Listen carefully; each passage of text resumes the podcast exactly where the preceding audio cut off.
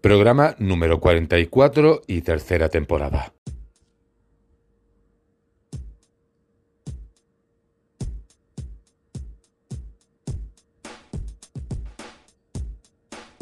Muy bienvenidos nuevamente, nos encontramos en el programa número 14 de esta tercera temporada de OVNIS Mundi.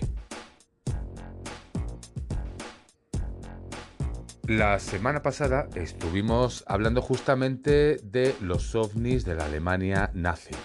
En este sentido, la primera parte, que fue la semana anterior, pues estuvimos hablando un poquito de su historia, también estuvimos hablando pues de algunos testigos hipotéticos que hubieron y también estuvimos hablando de teorías de la conspiración.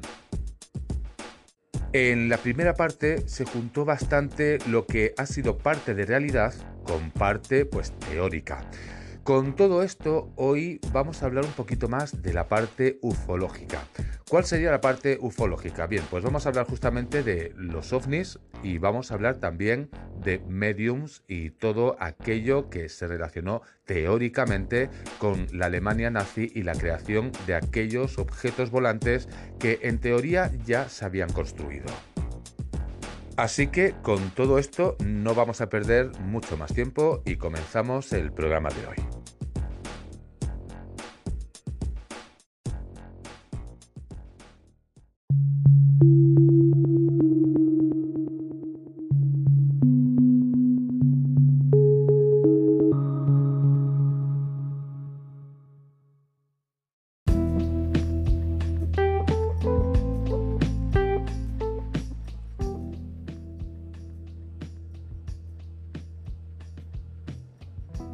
Comenzando a hablar un poquito del tema que nos toca hoy, que es justamente pues, la segunda parte de los ovnis de la Alemania nazi. Podríamos decir que según los artículos que busquemos y en donde los busquemos, encontraremos una historia u otra. En este sentido, lo que sí que os voy a explicar, por ejemplo, es que hay artículos que hablan que justamente estos objetos que pasaban por encima de Alemania y posteriormente por encima de Estados Unidos en la Segunda Guerra Mundial podríamos decir que al final los alemanes llegaron a creerse que eran los estadounidenses con naves desconocidas y a su vez los Estados Unidos pensaban que estos objetos venían justamente de Alemania. Podríamos decir también que el tercero en discordia sería Rusia. ¿Qué es lo que ocurriría con Rusia? Pues que resulta que los alemanes no solamente llegaron a, pensar que podían haber sido los americanos quienes enviaban esa clase de objetos que no conocían, sino que también llegaron a pensar que podían venir de Rusia. Con lo cual debemos tener en cuenta los dos aspectos. Tanto en la primera parte cuando hemos hablado de que eran los alemanes los que podían haber creado esta clase de objetos, o al menos así se teoriza, como que también podrían ser objetos no conocidos por ninguno de los países. Otra parte sobre la que también hablaríamos es justamente de estos objetos que en teoría habían creado los nazis. Se cree y se dice que solamente eran proyectos pero que jamás llegaron a estar en práctica. También se dice que hubo un inventor italiano que fue el que ya había creado el motor y que sí que estaba probado, lo que no llegó a justamente a colocarse en ningún artefacto de esta clase. Pero ante todo esto, ¿qué más podríamos saber? Pues que resulta que esto es lo que se explica, pero también se dice que hay archivos que todavía no se han desclasificado, con lo cual no se conoce toda la información de todo aquello que se llegó a inventar. Bien, y sobre todo esto, ¿qué diría la ufología? Es decir, ¿qué llegó a especular? Pues realmente llegó a especular que estos objetos que se vieron tanto en los cielos de Alemania como en los cielos de Estados Unidos no pertenecían a ninguno de los bandos, eran objetos que vinieron de fuera del planeta Tierra.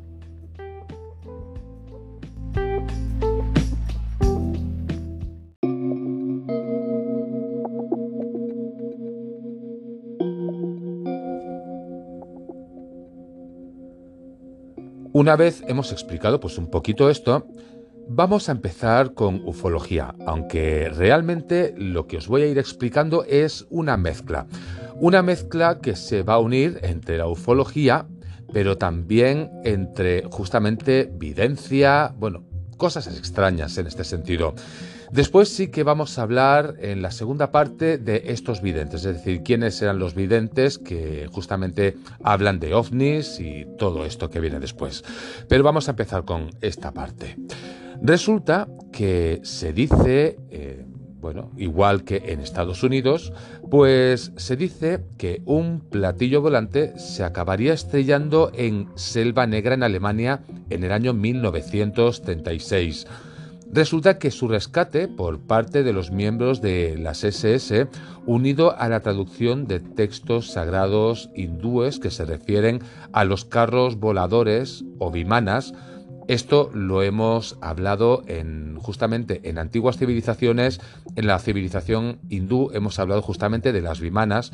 Bueno, pues siguiendo con esto, resulta que habría posibilitado a los nazis el desarrollo de una avanzada tecnología aeronáutica. ¿Qué habría de verdad en torno a esta historia? Bueno, pues podríamos decir que habría de realidad como Estados Unidos con el Área 51. Mucha teoría, pero poca práctica. Bien, pues uno de los capítulos de la literatura ufológica es justamente el que vincula los ovnis con la tecnología aeronáutica presuntamente desarrollada por el Tercer Reich durante la Segunda Guerra Mundial. Pues según lo que os he explicado al principio, resulta que el desarrollo de los primeros platillos volantes nazis habría tenido como detonante el primer UFO crash de la historia ufológica, pues varios años antes de que se produjese el célebre episodio en Roswell. ¿De dónde provendría esta información? Bien, pues esta información provendría de un libro que se llama Libro de Sociedades Secretas y su Poder y justamente es del siglo XX, del año 1993. Fue firmado por Hambal Hensing, donde se relata el hallazgo de un supuesto platillo volante que se habría estrellado en las proximidades de la localidad, pues justamente de Friburgo, en Selva Negra, en Alemania, en el año 1936, tan solo tres años antes del inicio de la contienda bélica. Con todo esto, pues resulta que estos restos eh, de la supuesta nave extraterrestre habrían sido rescatados por el ejército de las SS del Tercer Reich para ser trasladados hasta el castillo de Wewelburg, donde, pues justamente en el cuartel general y el centro de ceremonias para la élite de la Orden Negra de Adolf Hitler sería trasladado. Bien, pues todo esto que os estoy comentando pues serían teóricas confirmaciones de series de documentos. Resulta que este incidente ovni de Selva Negra, pues como ya os he comentado, vendría confirmado por una serie de documentos ultrasecretos que supuestamente habrían sido desclasificados tras la Segunda Guerra Mundial. Así y con todo esto, en el episodio Aliens y el Tercer Reich de la serie Ancient Aliens, que fue emitida por el canal Historia en el año 2010, el ufólogo William J. Vines, que era del año 1944, manifestaba lo siguiente. Tenemos los informes de los científicos que afirman haber leído los documentos de los análisis realizados a la nave y al sistema de propulsión. A partir del estudio del sistema de propulsión de la aeronave siniestrada, los científicos nazis habrían logrado desarrollar tecnologías basadas en energías antigravitatorias, el SIC, que habrían consolidado la posición de ventaja del Tercer Reich con respecto a los países que integraban los aliados construyendo sus propios platillos volantes. Porque os he comentado antes que justamente haríamos una mezcla entre lo que es ufología, entre lo que es esoterismo, brujería, videncia, porque ahora pues hablaremos de la sociedad Brill. ¿Qué es la sociedad Brill? Bueno, os he comentado en el anterior programa de los platillos Brill. ¿De dónde vendría este nombre? Bien, pues resulta que la aplicación de tecnología alienígena en la industria armamentística y aeronáutica del Tercer Reich habría sido posible a instancias de una mítica sociedad secreta, justamente la sociedad Brill. De ahí viene justamente ese nombre. Resulta que la existencia de la sociedad Brill no sería conocida por el gran público hasta la década de los años 60 del pasado siglo XX, cuando el clásico del realismo fantástico, El retorno de los brujos del año 1960 de Louis Powells y Jacques Bergier dio cuenta pues justamente de que esta especie de sociedad secreta existía.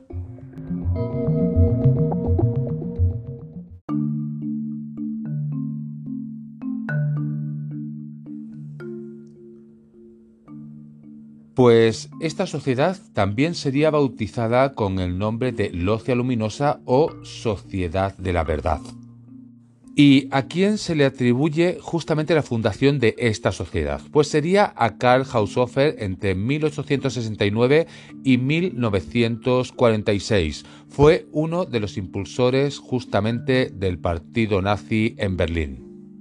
Su cúpula habría sido pues justamente integrada por los máximos jerarcas nazis, Heinrich Himmler entre 1900 y 1945 y también el responsable de la SS Hermann Göring entre 1893 y 1946, comandante en jefe de la Luftwaffe. La Luftwaffe sería la Fuerza Aérea Alemana, aunque también podríamos hablar de Martin Bormann entre 1900 y 1945, que fue el secretario de Hitler. Pues son unos cuantos de estos nombres que se mencionan como iniciados en la sociedad Brill y cuyo nombre se habría inspirado en la célebre novela homónima de La raza futura de 1871 del escritor británico Sir Edward Bulwer. Cuando hablamos de Bulwer o Bulwer Lytton, eh, es un autor de culto al que la literatura esotérica identifica como un iniciado en las sociedades secretas como la Orden Rosacruz, que inspira precisamente una de sus novelas. Se refiere a una raza conocida como los Brill Ya, cuya civilización se habría pues refugiado bajo la corteza terrestre. Hablaríamos de los intraterrestres, que también hemos hablado un poquito así muy por encima de esta clase de sociedades. Habría que matizar que justamente uno de estos mitos asimilados por el nazismo es el esoterismo nazi y justamente y es precisamente el que se refiere a la tierra hueca. Los miembros de esta raza futura habrían conquistado un inmenso poder al haber logrado canalizar una energía mística de orígenes ancestrales conocidas precisamente como los Brill. En el retorno de los brujos, el Brill es definido como una enorme energía de la cual solo utilizamos una ínfima parte de la vida ordinaria. Resulta que el que llega a ser dueño de un Brill se convierte en dueño de sí mismo, de los demás y del mundo. Esa es, pues justamente, la, la explicación que darían de los Brill. Con todo esto, Tomando como revelación esotérica el argumento de la novela Bulwer Lytton, la sociedad Brill pretendía canalizar esa energía mística y oculta de manera que esa raza futura destinada a dominar el mundo surgiera de la hibridación entre arios y los extraterrestres.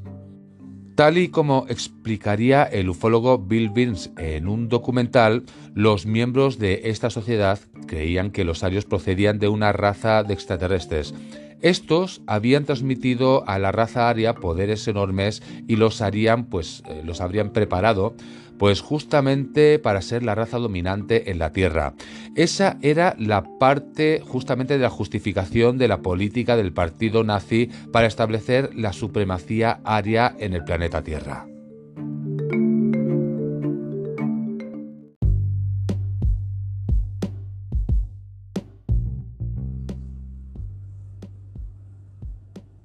¿Qué más podríamos saber de esta sociedad Brill? ¿De dónde vienen pues estas informaciones? Pues hay varios, hay algunos que son teóricos y otros que son pues un poquito más em, reales.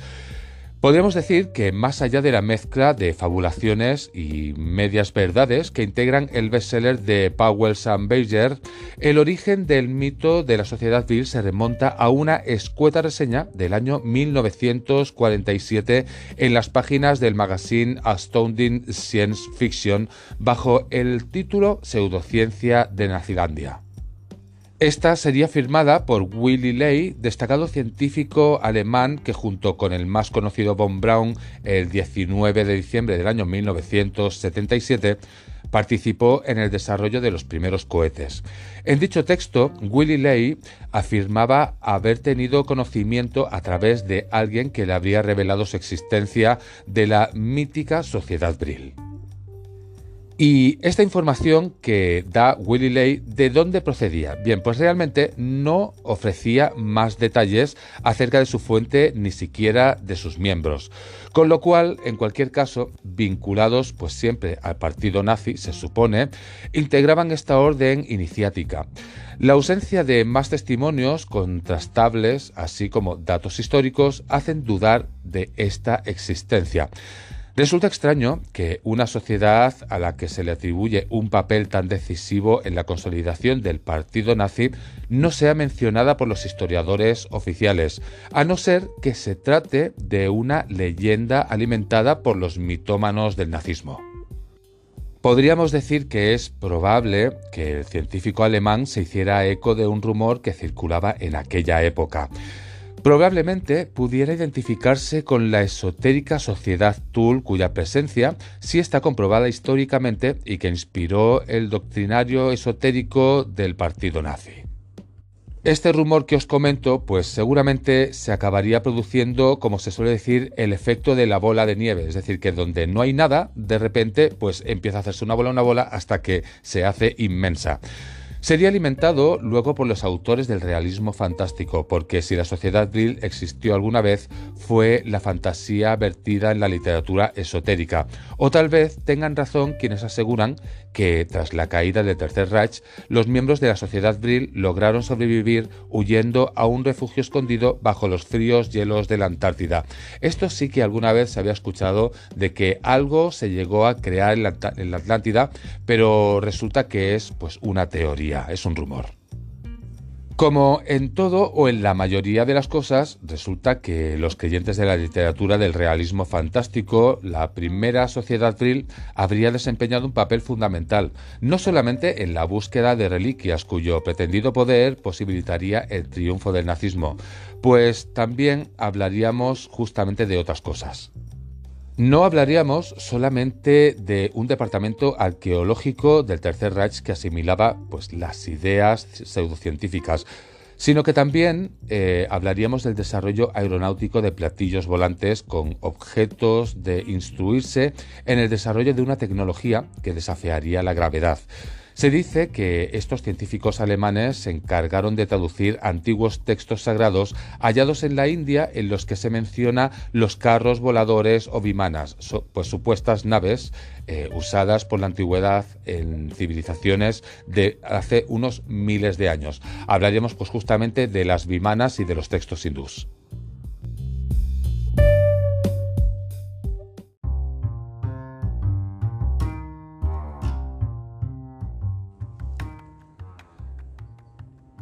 Pues bien, de estos textos sagrados que estuvieron pues mirando los nazis y que en teoría de ellos habían sacado pues lo que es la tecnología para hacer esa clase de objetos, pues habría salido del Vimanika Shastra, traducido precisamente como ciencia de la aeronáutica, hace en el año 6000 a.C.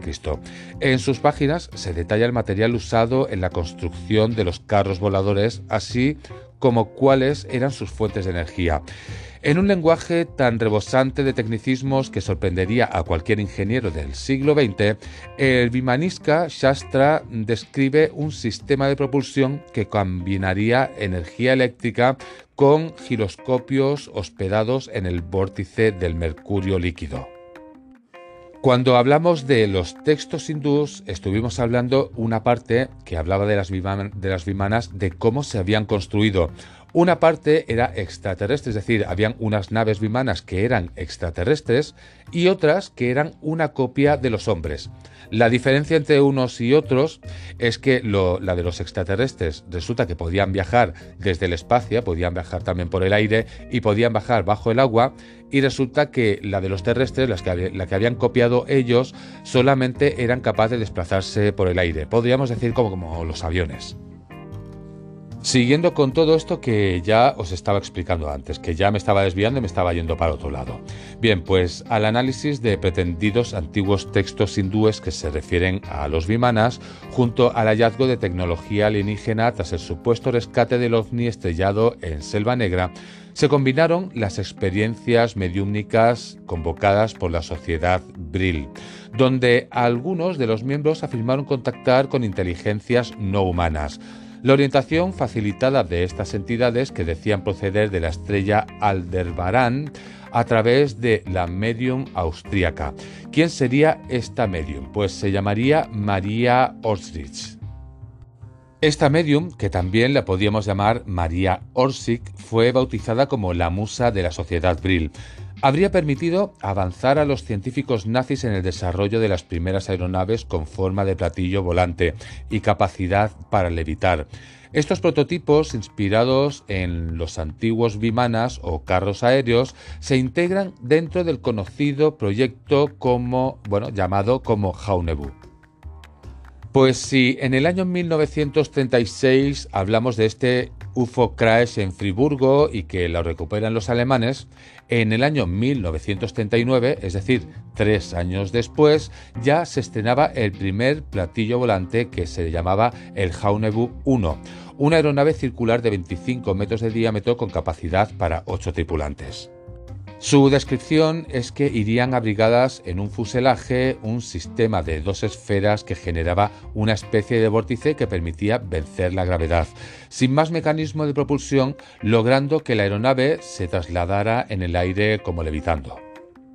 Pues hablando de estos carros voladores llamados bimanas, Realmente, la primera mención de los vimanas en los textos sánscritos hindúes no puede remontarse hasta el 6000 a.C., ya que el más antiguo, el Rich Veda, fue escrito hacia el 1500 a.C. Cuando hablamos de traducciones literales, cuando hablamos de la palabra vimana, su traducción significaría habiendo sido medio hacia afuera, aunque se traduce como palacio de los dioses. Al servir de residencia para los dioses, es lógico atribuir a estos palacios capacidad para elevarse hacia los cielos. La ingeniería religiosa hindú justamente los identifica por eso con carros voladores.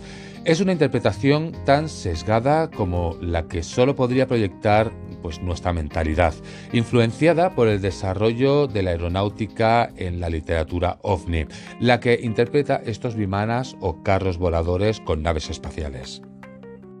Esa sería la opinión de unos tantos, pero luego también están las otras opiniones que al haber leído estos textos dicen que esto es real, es decir, que estas naves sí que existieron y que no eran pues ninguna fantasía.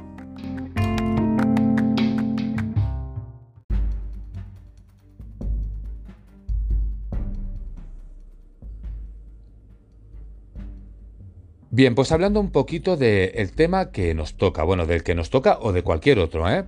eh personalmente, es una opinión muy personal, eh, resulta que hay artículos, bueno, aquí esto pues es una conjunción, bueno, es una recopilación de artículos, de información para hablar del tema que toca hoy. Resulta que hay algunos eh, que ponen parece ser que, se dice que, un tal no sé qué. Eh, resulta que esta clase de frases, cuando se habla no solamente de ufología, cuando se habla de ciencia o del artículo que queremos hablar, cuando alguien quiere tirar hacia su lado, eh, comienzan con el se dice que parece ser que. ¿Qué ocurre? A mí esto, pues a mí no me gusta, porque no es una información contrastada, no es algo que se haya eh, mirado y rebuscado, sino que eh, como quiere tender hacia su lado, comienzan con estas frases, el parece ser o el se dice que.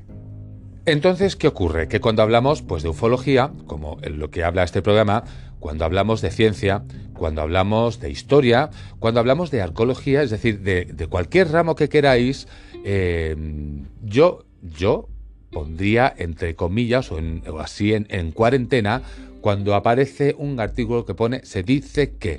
Cuando se, cuando se suele escribir eso es porque quieren llevar a su territorio pues a estas personas como diciendo argumento todo esto y aparte se dice que no, se dice que no sirve. Eh, bien, eh, perdonad, sigo con esto porque sí os lo quería comentar, o sí, yo sigo comentando los artículos, aunque ponga se dice, se no se comenta o no sé qué, porque está bien, por lo menos, que aunque a mí no me guste, pues sepáis por dónde va cada cosa. Bien, y con todo esto os voy a poner un ejemplo para que veáis lo que os estoy comentando. Resulta que cuando estamos hablando de las bimanas, hay pues otro artículo eh, que no os diré eh, la revista, ni el periódico, ni nada semejante, solamente os diré el artículo, el cual comienza de la siguiente manera. Parece ser que la Vimánica Shastra fue escrito entre el año 1919 y el año 1923, atribuyéndose su origen a un trance mediumnótico protagonizado por un tal Pandit Subaraya, Explicando todo esto hubiese sido entre el año 1866 y el año 1941 en Anekal, en India, quien habría canalizado el espíritu de un antiguo maestro hindú. No obstante, cabría la sospecha de que en su redacción definitiva interviniera un tal G.R. Heuser, quien se presentaba como el descubridor de este texto, así como experto en sánscrito.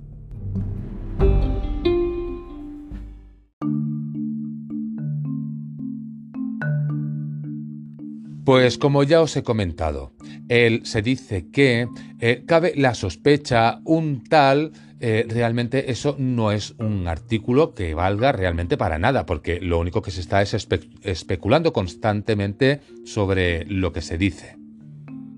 En cualquier caso, un estudio realizado en el año 1974 por el Instituto de Aeronáutica de Bangalore, en India, terminaría por demostrar que ninguno de los carros voladores descritos por Vimánica Shastra tendría ni siquiera la capacidad de alzarse dos palmos del suelo.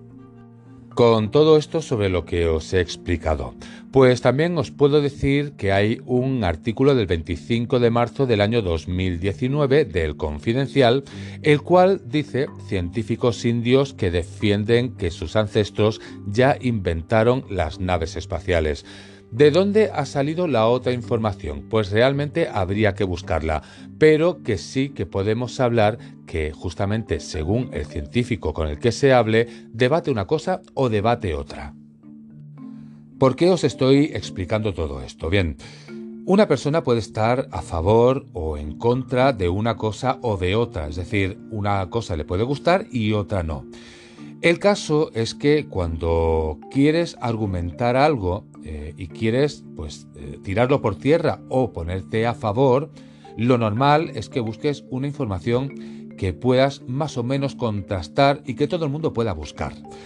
Cuando tú empiezas con el se dice que parece ser un tal no sé qué y empiezas a buscar y resulta que todo son especulaciones, eh, tú eso no lo puedes llevar a tu territorio.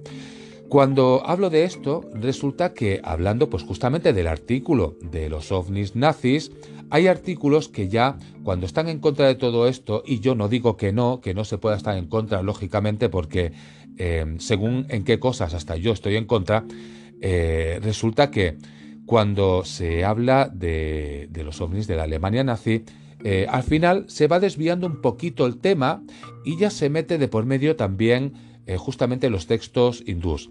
En los textos hindús, si veis el programa o buscáis información en cualquier otro sitio, ¿eh? no, tiene, no tenéis por qué buscar el programa. Resulta que hay pues, eh, muchos científicos o muchos escritores que están a favor de todo lo que se escribió en estos textos y hay otros que están en contra.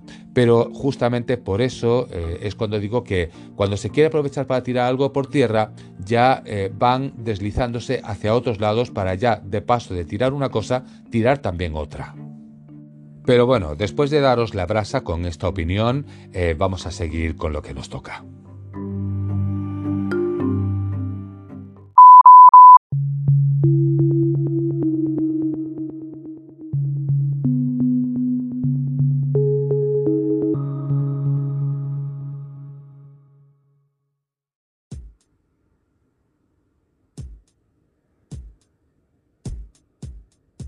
Comenzamos la segunda parte del programa de hoy Y ahora de lo que vamos a hablar es justamente de escritores, que es donde en teoría aparece esta información y también pues vamos a hablar de mediums o de la sociedad Brill, quién lo componía y qué es lo que decía sobre estos objetos. Bien, pues ya pues no perdemos más tiempo y comenzamos con la segunda parte del programa.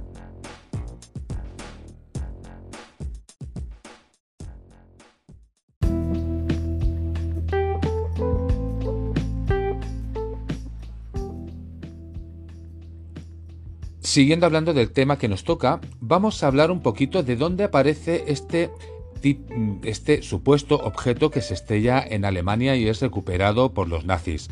¿Cuál es la verdad en torno al supuesto ovni estrellado en Selva Negra en el año 1936 y rescatado pues, por la SS del Tercer Reich? Resulta que este incidente del Roswell alemán descansa sobre un único testimonio, el de Han Van Helsing, quien firma pues varios libros dando cuenta de este episodio.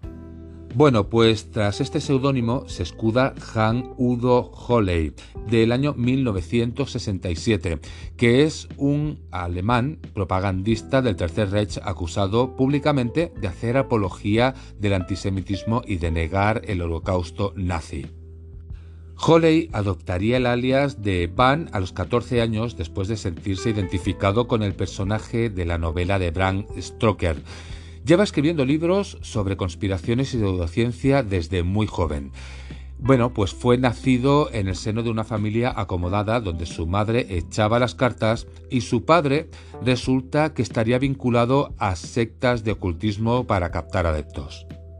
Vamos a hablar un poquito de este hombre.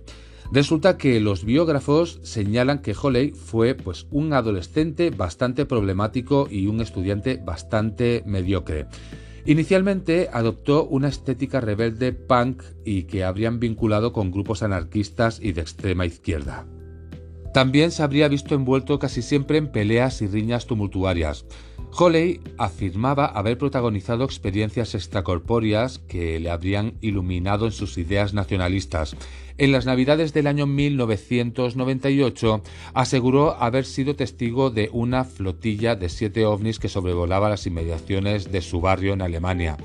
En el fuselaje de dichas naves resulta que aseguraba que podría confirmar que el origen de los ovnis que defendía en sus libros tenían una esvástica.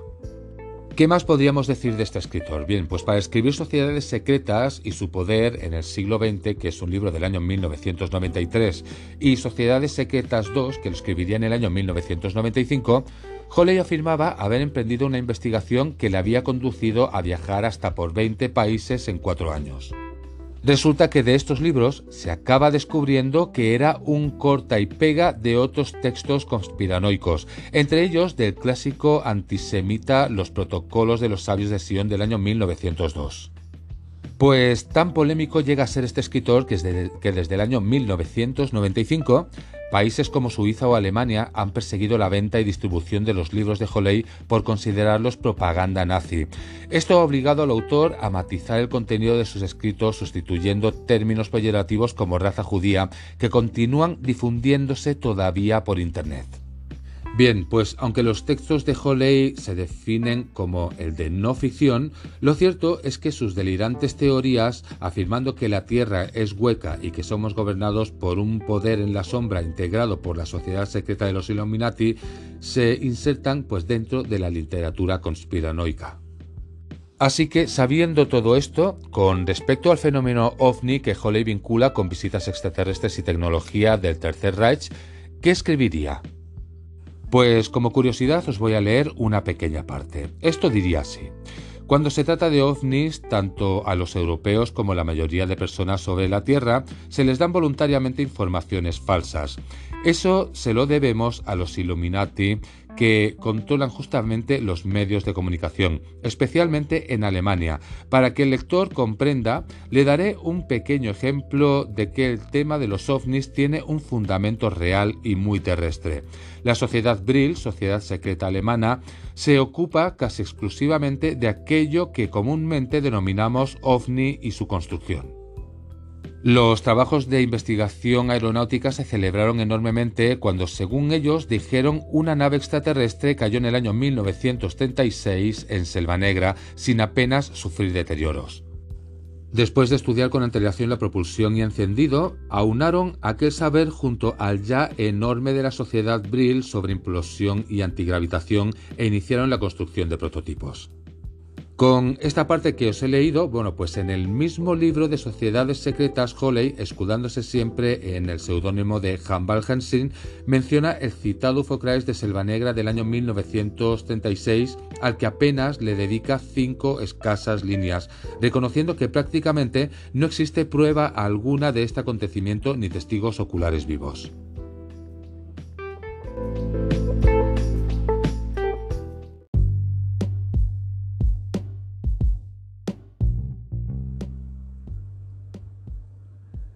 Aparte de este escritor, por medio de donde aparecerían otras informaciones.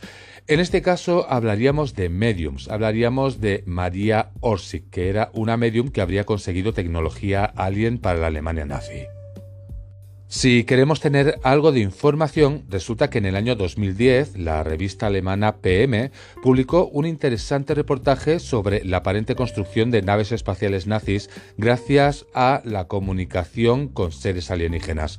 Dicha investigación causaría bastante revuelo internacional dado que era la primera vez que esta historia era analizada a fondo y en serio. Sin embargo, ¿cómo se acabaría gestionando este supuesto intercambio de información entre los seguidores de Hitler y las entidades de las estrellas?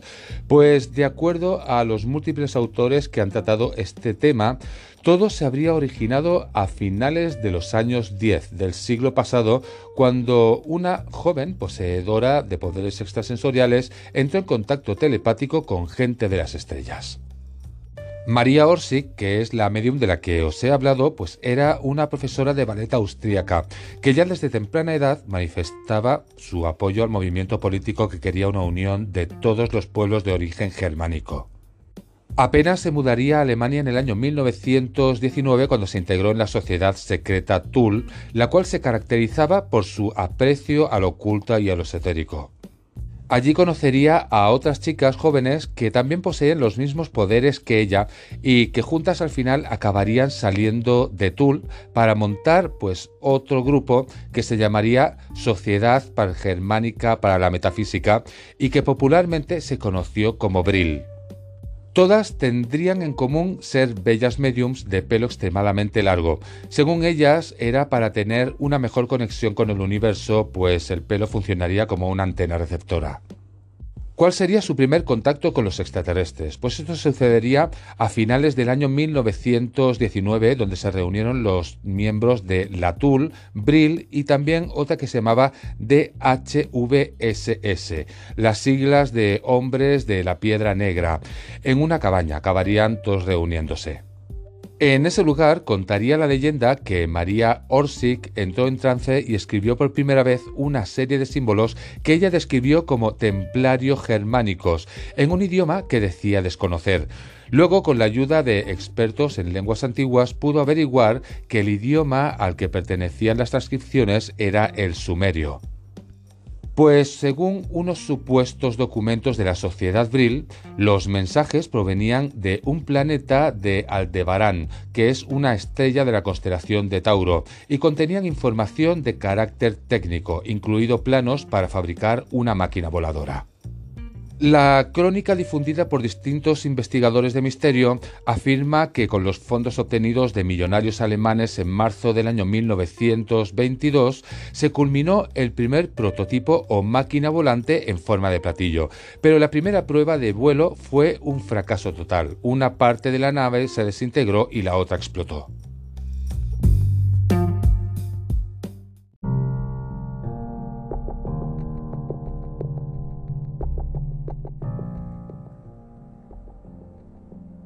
¿Qué seguiría explicando esta fábula? Bueno, pues esta fábula seguiría diciendo que tres días después del incidente, María volvió con nueva información, la cual fue estudiada y aprobada por el doctor Otto Schumann, a cargo del proyecto.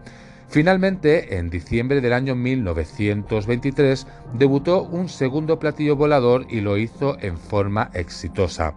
Este acabaría volando unos 55 minutos y alcanzaría los 300.000 kilómetros por hora. De ahí en más continuaron con la fabricación de nuevos modelos. Se sigue explicando que en el año 1944 crecería el interés para usar su último prototipo como instrumento de guerra, pero que María se negó. Temiendo que la SS de Hitler se apoderaran de la nave, se dijo que necesitaba mejoras y fue enviada a un hangar de Múnich y los vuelos de prueba acabarían cesando. Dos pequeños modelos de 8 metros de diámetro se comenzaron a construir por si la aeronave era robada. El doctor Schumann contrató a cuatro ingenieros para desarrollar y construir los platillos de María.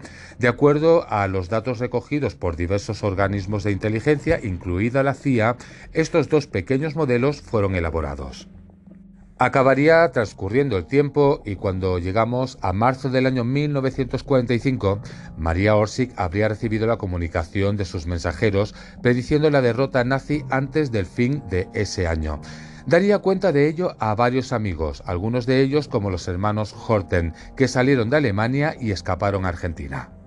Pues el jueves día 15 de marzo del año 1945, Resulta que María se reunió con el doctor Schumann por primera vez y este le entregó un paquete con todos los documentos y planos de los ovnis alemanes y se despidieron. La historia para finalizar diría que tres días después María y su grupo Brill fueron a los hangares de Múnich para tomar posesión de uno de los platillos y salieron con rumbo desconocido y que nunca más serían encontrados.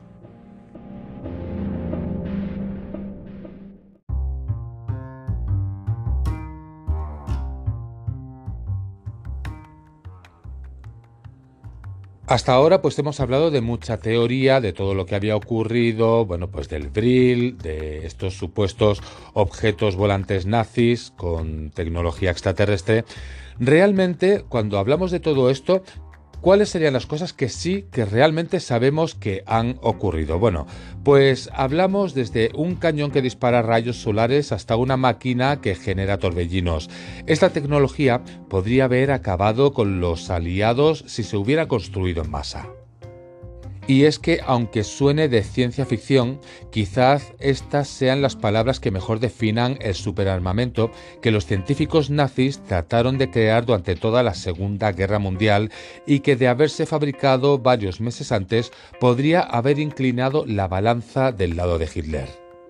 Hablamos de desde cañones que trataban de usar la energía de los elementos naturales para acabar con los enemigos de Führer, hasta máquinas con tecnología punta y en las cuales está basado una gran parte del armamento actual.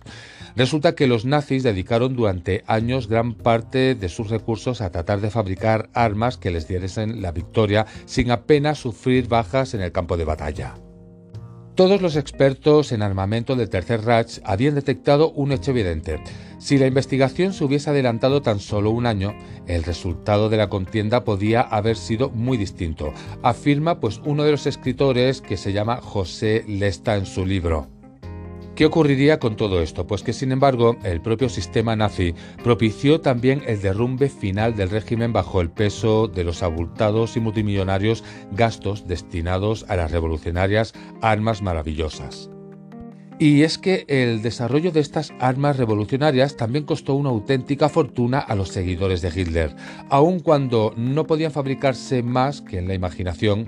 Bien, pues resulta que sin embargo, tampoco se puede negar que gracias a estos sueños Alemania se adelantó varios años a la capacidad tecnológica de su época. Bien, y con todo esto, ¿de qué armas podríamos llegar a hablar? Porque justamente hemos hablado de que todo lo de atrás eran teorías, es decir, que eran invenciones, que no se sabe de dónde viene, pero realmente, cuando hablamos de máquinas que sí que han existido, resulta que hablamos, por ejemplo, de las armas limpias. De entre todos los inventos que los nazis idearon para la guerra, los que más destacan por su originalidad son los denominadas armas limpias, llamadas así debido a que utilizaban la energía del medio ambiente para funcionar. Hablaríamos, por ejemplo, del cañón de viento, que sería pues un artefacto ideado para lanzar rayos de aire, diseñados por Sturmbach durante la guerra. Eh, resulta que era un tipo de arma que podía emitir un flujo pulsante de aire comprimido, este cañón funcionaba presuntamente con oxígeno e hidrógeno y en proporciones moleculares, los cuales al unirse creaban una mezcla mortal que se podía llegar a disparar. Lanzaba tras una violenta detonación un proyectil de viento, una especie de golpe de aire comprimido y vapor de agua que tenía un efecto similar al de la granada. ¿Y de qué otros inventos podíamos hablar? Bueno, pues también podíamos hablar del cañón sónico, pero este no sería el único. También podíamos hablar del arma vórtice. Y como el arma vórtice, pues también podríamos llamar o podríamos hablar en este caso del cañón solar. Pero ¿qué ocurriría con este último? Pues presuntamente se había construido un modelo inicial de este aparato, pero no llegaría a ser utilizado porque este prototipo acabaría siendo robado por los americanos casi al final de la guerra. De este, una vez robado, nunca se volvería a saber nada de él. Pero si tenemos que hablar de un último invento, y ya con esto iremos cara a la finalización del programa, hablaríamos de la bomba revolucionaria.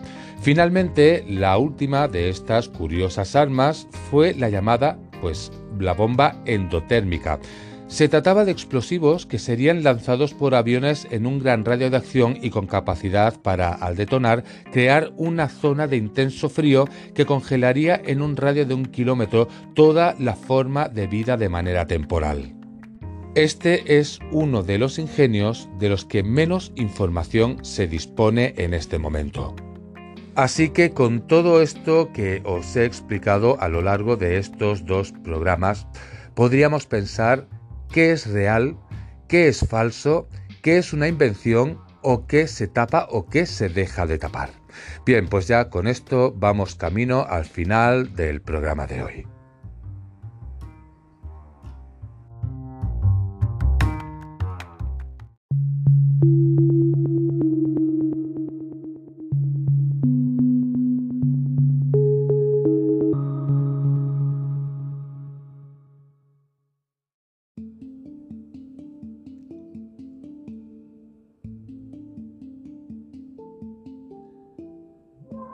Llegamos al trayecto final del programa de hoy.